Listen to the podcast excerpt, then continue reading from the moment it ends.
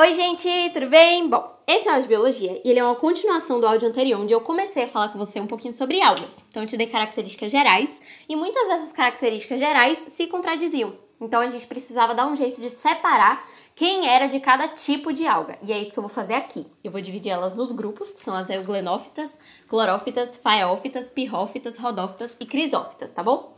Vou dar as características, os exemplos, a importância de cada uma e aí você vai entendendo melhor como é que elas funcionam. O primeiro deles, como eu falei agora, são as euglenófitas ou euglenofíceas. Aqui a gente tem uma alga que é muito importante, que é um tipo muito específico, que é o fitoplâncton. Lembra que eu te disse que existiam algumas algas que ficavam boiando na superfície da água, que faziam fotossíntese lá? Então, é o fitoplâncton. Ele fica boiando porque ele não pode, de jeito nenhum, ficar em lugares muito fundos nem muito escuros na água. Não existe fitoplâncton em lugares fundos. Então, eles sempre estão ali boiando na água doce.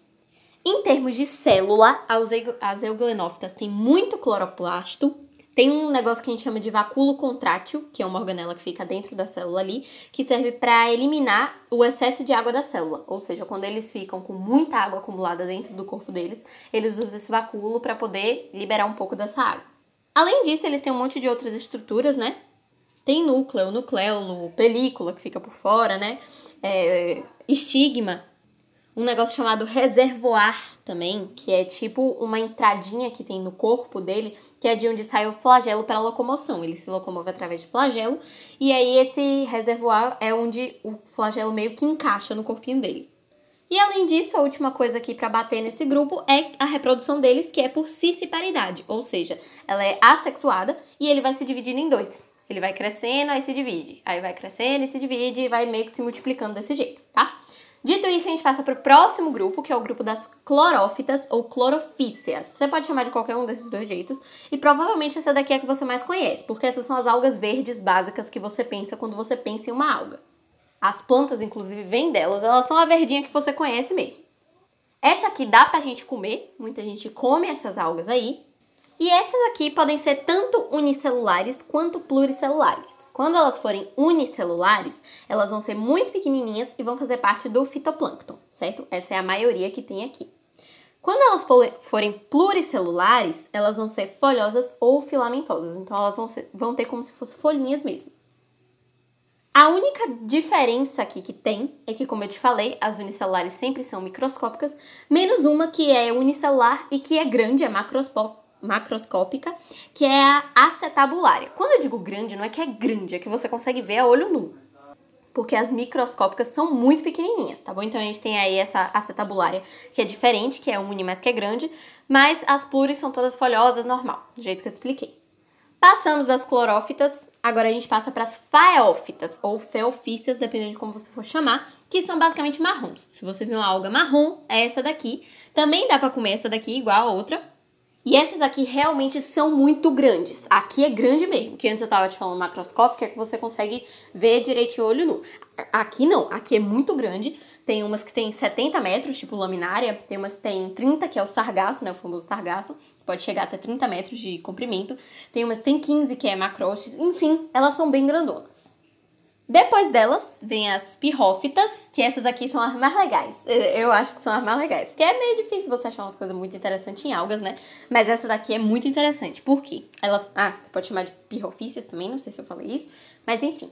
Elas são laranjas. Elas são dinoflageladas, isso quer dizer que para locomoção elas têm dois flagelos. Lembra de tudo aquilo que eu te expliquei lá sobre o flagelo que fica grudado no reservoir e etc, etc? Então, a locomoção aqui é por dois flagelos, e elas também estão muito presentes no fitoplâncton junto com as crisófitas. As clorófitas podem estar, não é sempre, as crisófitas estão muito, e essa daqui também está bastante presente. E essas aqui, as pirrófitas, elas são muito destacadas em dois pontos. Primeiro que elas formam uma maré vermelha, tá? que é um fenômeno que você já deve ter visto, se não pesquisa a foto no Google. É um negócio bem estranho, mas que acontece no mar e é, são essas algas aqui que se multiplicam e formam uma maré vermelha. E elas são bioluminescentes. Isso aqui é que é massa. Se você pesquisar aí, pirrófita bioluminescente, etc., você vai ver a imagem no Google. Isso aqui é muito bonitinho, porque elas ficam ali no mar E aí, quando alguém chuta elas ou pega nelas, enfim, quando elas são ativadas, quando elas estão em interação com alguém, tipo um ser humano, elas brilham e fica um negócio lindo mesmo. Tem umas fotos de, de onda delas andando ali que fica muito lindo. Elas brilham azulzinha, parece que você acendeu o mar. É uma coisa mais linda. Por isso que eu tô falando que elas são interessantes, são mesmo. Se você tiver paciência, eu acho que você deve procurar porque é muito bonitinho de ver. Depois delas, a gente tem as rodófitas ou rodofícias. Eu acho mais fácil de você decorar até essas rodofícias, né? Porque é tudo igual. Euglenovícias, clorofícias, feofícias, pirrofícias, rodofícias e por aí vai. Mas também dá pra chamar de rodófitas. E essas aqui são vermelhas. Cuidado. A faeófita, as feofícias, são marrons. Essa aqui é vermelha. É diferente. É parecido. Quando você olha algo, é parecido, mas é diferente. Essa aqui você também pode comer. Então, ela tá, por exemplo, no sushi. Tem uma alga chamada nori que fica no sushi, então a gente come essa daqui.